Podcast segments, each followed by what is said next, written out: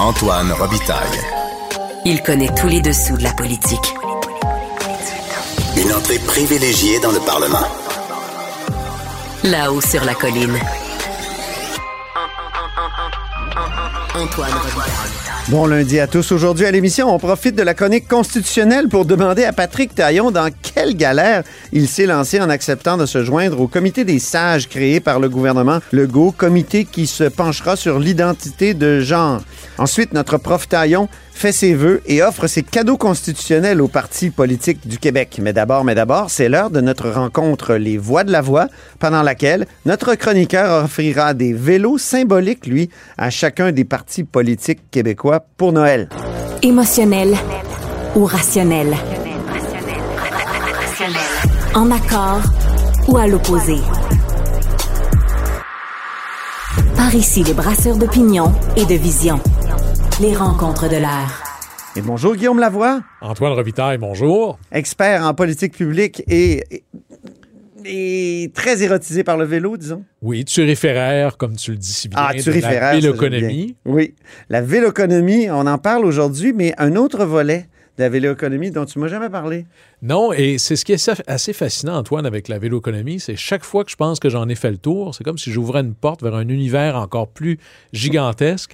Alors là, je veux te parler de la véloéconomie avec un aspect plutôt de véloéconomie sociale, la vélo-philanthropie. Ah oui. Et c'est vraiment une évolution des cultures. hein. Avant, par exemple, pour faire euh, de- du financement, pour essayer de trouver des fonds pour des causes, on- il y avait la grande époque des télétons. hein. Oui. Il y en a eu pour la sclérose en plaques, il y en avait pour la recherche, la recherche sur le cancer, sinon il y avait des tirages, des kermesses, etc. Bizarrement ou heureusement, depuis plusieurs années et de plus en plus, ce que l'on voit, c'est l'arrivée du vélo comme vecteur de, euh, pour essayer de convaincre les gens de participer à travailler pour lever des fonds. C'est les tours de, c'est les cyclo-défis, c'est les défis euh, de telle chose, tout ça avec du vélo. Je t'en nomme quelques-uns, par exemple, le défi 24 heures de vélo de montagne, la course, qui est dans Oui. le coin de Terrebonne. Euh, Il y a le tour CIBC Charles Bruno, qu'on connaît bien sûr. Euh, le tour, et même les policiers. Par exemple, les, les policiers de Laval ont leur tour cycliste. Les policiers de Montréal en ont aussi. Il y en a, ça va te faire rire. La Fondation du Rhin, eux, il y a le tour de Rhin. pour avancer des fonds. Et quand je regardais ça, regarde, les montants sont assez impressionnants. Là. Ben oui. À Terrebonne, là, pour le, le- le défi 24 heures de vélo de montagne, c'est au profit de la recherche pour l'autisme. Ils ont ramassé 210 000 ce qui était plus que leur objectif. Le Tour Charles Bruno, selon les années, c'est 3 points quelques millions, 4 points quelques millions. C'est beaucoup d'argent.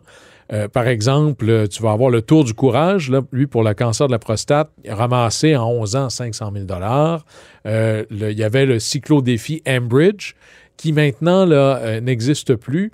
Il était en Ontario et au Québec. Là, on parle de 30 millions de dollars ramassés à travers le Canada. Hmm. C'est des sommes 30 gigantesques. wow. Et je regardais ça rapidement, là, annuellement, par le vélo, on ramasse pour des causes qui vont soutenir des instituts de recherche affiliés à des hôpitaux, euh, sinon la Fondation pour l'enfance, euh, Opération Enfant Soleil, des organismes qui vont soutenir le sport amateur ou la jeunesse.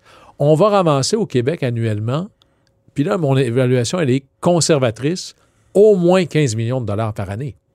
Alors, c'est comme si maintenant on a... C'est ton évaluation? En fait, je- Ou, c'est, où tu t'es allé chercher des chiffres? non, euh, j'ai les chiffres de tous ceux que je vous ai nommés. Puis là, j'additionnais ça, puis on arrive rapidement au-dessous de 10 millions. Quelqu'un vient juste de m'en envoyer, puis je me dis, oups, j'avais oublié 2 millions ici. Et je les ai pas tous répertoriés parce qu'il y en a de plus en plus. Ben oui. Ici à de- Québec, on a le CHU de Québec.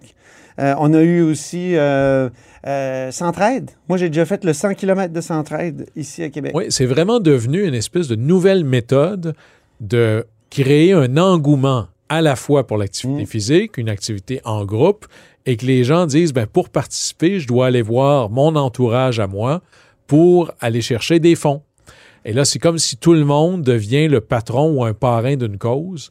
Et c'est fascinant de voir combien le vélo est devenu probablement un des véhicules principaux du financement caritatif au Québec. Oui, il y a des marches, il y a, euh, toutes sortes d'autres trucs, mais c'est vrai que le vélo, euh, ça, comment dire, c'est devenu euh, une façon de, de- faire des campagnes de financement qui est assez efficace. C'est vrai que ça serait intéressant d'avoir des, une liste, une compilation exhaustive. Ben, moi, je pense qu'on va arriver là, dans les alentours d'au moins 20 millions de dollars par année, là, si on les a tous. Et je me disais, c'est quand même extraordinaire parce que c'est tellement l'inverse de tu sais, le téléthon, qui est très passif. Là. Ouais. Tu es assis chez toi, puis à un moment donné, tu finis par être convaincu que la cause est bonne, puis là, tu appelles, puis tu donnes. Là, c'est tu te danses un défi physique personnel, 100 km, 500, euh, voire même plus, et tu mobilises ton écosystème à toi, tes amis, ta famille et autres, au profit d'une cause. Je me disais, tabarnouche, qui aurait dit que le véhicule euh, de, de financement par excellence est sur deux roues? Ben oui. Euh, je trouvais ça un, C'était, bien le, kilo- le 100 km de Centraide ici à Québec. Malheureusement, ça, ça- ça- ça ne, se, tient plus, mais c'était les, les euh, policiers de Québec qui nous ouvraient la route. Dans- il y avait les gros Harley Davidson devant. On n'arrêtait jamais. ben, ça, C'était fabuleux. Ça, ça arrive, euh, ça arrive jamais. Ben, c'est comme le tour de l'île. Il y a un côté libérateur extraordinaire de, de rouler sans même arrêter à des stops. Là, Ouais. maintenant, tu sais qu'on en avait parlé. euh, tu pourras ouvrir la marche vélo avec des Harley, mais des Harley qui sont des vélos. Ben oui, t'as raison. Alors, tu vois, tout est dans On tout. aurait pu dire aux policiers, prenez des, des Harley Davidson euh, électriques, euh, donc des, des vélos, comme on, on en a discuté récemment. Évidemment, te- tu as gardé un des plus connus pour la fin, le, le grand défi Pierre Lavoie. Oui, mon, mon compatriote, euh, il Oui. n'y a pas de lien de parenté, à part qu'on est, on est du même royaume. C'est quand même assez extraordinaire. Écoute, le grand défi Pierre Lavoie euh, a ramassé à peu près 25 millions depuis ses débuts, ce qui est beaucoup de sous. Euh, tout ça pour la recherche des maladies pour les enfants. Et, et là, la formule va peut-être changer, c'est ce que je comprends. Oui. Ben, D'ailleurs, je pense que Pierre Lavoie lui-même parlait des changements possibles. C'était pas en juin dernier Oui. qu'il en parlait. Écoutons-le. Oui, c'était à LCN. Bien entendu, rien ne s'arrête. Nous travaillons, présent- nous travaillons présentement sur euh, que sera la suite du mille. Nous devons poursuivre avec des actions durables pour la santé des Québécois, mais également des actions durables pour l'environnement. Nous le devons à nos enfants et nos petits-enfants. On doit, mon- on doit montrer l'exemple. Nous l'avons toujours fait et nous le ferons toujours. même en mettant en arrêt notre, notre, notre événement pour le bien de cette planète. Alors, c'était en juin dernier. C'est Pierre Lavoie qui dit qu'il euh, faut arrêter pour le bien de cette planète. Hein, il y avait beaucoup de critiques sur euh, les émissions de gaz à effet de serre lors du défi Pierre Lavoie. Ben, ça, c'est à cause de l'é- l'écosystème d'accompagnement.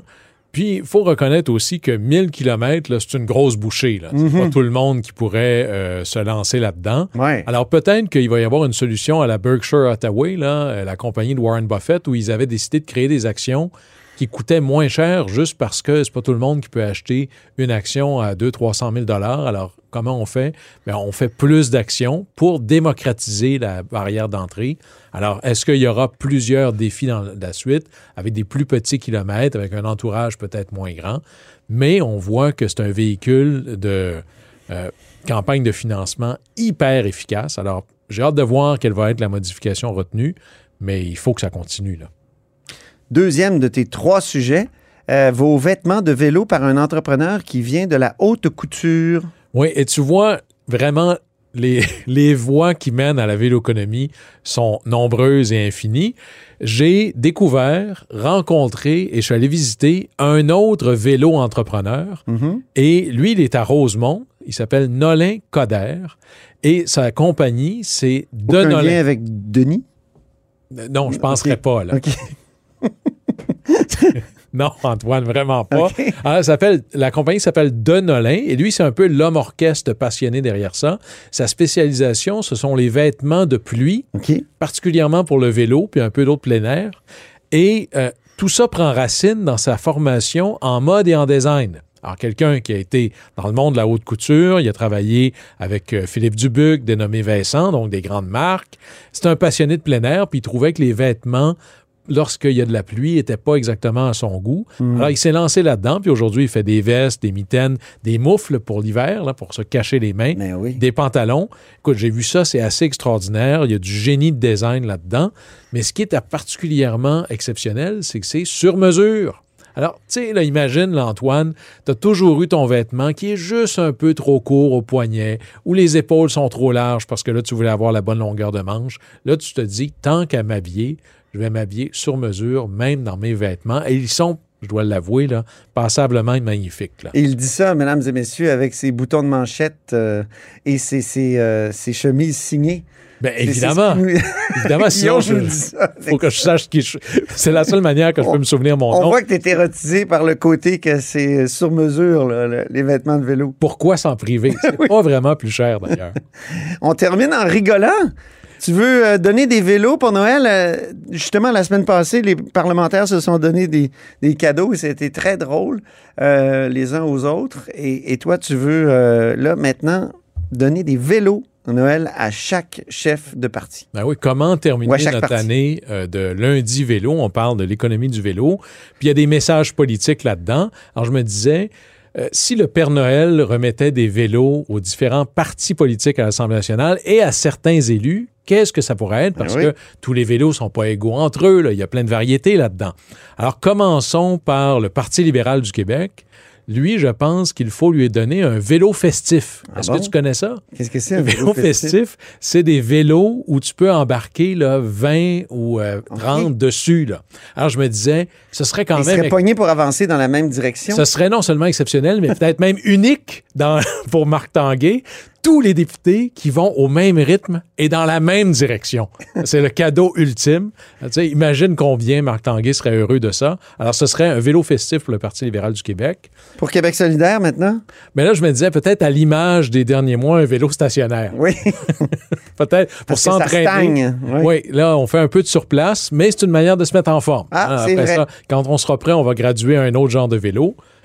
Pour euh, Paul Saint-Pierre Plamondon et le Parti québécois, maintenant? Ben, comme ils arrêtent clairement, là, ils ont un peu le vent dans les voiles, euh, le vent dans le dos. Alors, un vélo cargo, hein, parce que ça permet de mettre plus de choses.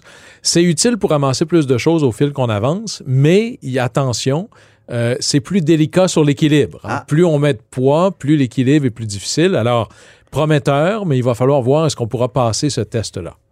Évidemment, tu ne nous as pas parlé du gouvernement? Ben alors, pour la. CAQ ou euh, François Legault, je me dis non, pas un vélo. Hein, C'est pas un vélo que je vais leur offrir, c'est un, un accessoire ou une pièce de vélo, euh, un guidon. Hein, ça, ça aide pour savoir où est-ce qu'on veut aller. Oui, lui-même qui dit qu'il a perdu sa boussole. Alors, imagine François Legault qui pourrait dire, parce qu'il prend beaucoup de phrases de Jean Charest ces temps-ci, pourrait dire Nous aurons un gouvernement qui a les deux mains sur le guidon. Oui, exactement. C'est bon. La- euh, Gabriel Nadeau-Dubois, maintenant. Mais tu sais, il y a un nouveau genre de vélo, ça s'appelle un vélo de gravel. Alors, c'est Oui. ça que je veux lui Oui. offrir. Ça va être utile pour sortir du plateau Mont-Royal puis aller Oui. voir comment ça se passe à l'extérieur Peut-être en Abitibi. de Montréal. Alors ça, euh, il y a besoin d'un vélo de gravel. Éric Duhem, lui, le chef du Parti conservateur. Ben, on lui souhaite un unicycle. Ah. Pas juste pour lui, mais il faut qu'il se trouve un député à l'Assemblée nationale. Oui. Alors, avec un unicycle, il peut peut-être y arriver. T'es gentil quand même. C'est vraiment fin. Euh, Monsieur Fitzgibbon? Alors, on en avait parlé. Moi, je veux lui offrir le vélo off the grid. Oui. c'est ce vélo de spinning qui produit de l'électricité que tu peux, en la branchant direct dans le mur, redonner de l'énergie à Hydro-Québec. C'est Alors, bon, ça, ça. c'est- la totale. Ben C'est oui. le bonheur absolu pour Pierre Fitzgibbon. Il faut que tous les Québécois en achètent un. Hein? Exactement. On termine par Éric Girard, le ministre des Finances. Oui, alors lui. le ministre des euh, Kings. le ministre du hockey. Ouais. Alors lui, on va lui donner un vélo à pneus surdimensionnés, là, le fat bike, le VPS. Oui. Euh, entre autres pour Vélo qu'il voit dodu. que- euh, pour voir que c'est- pour qu'il voit que c'est possible de faire du sport l'hiver Oui. sans que ça coûte 5 à 7 millions. Ah, c'est bon, ça. J'espère qu'il va en prendre bonne note. D'ailleurs, on ferait des économies. euh, hein, des économies de, de, pen- de dépenses publiques. Merci là, ça, on beaucoup. appelle ça de la, de la vélo-économie de dépenses publiques. Merci beaucoup, Guillaume Lavoie, expert en politique publique et euh, turiféraire du vélo vraiment aujourd'hui. Et on se reparle jeudi. Au plaisir.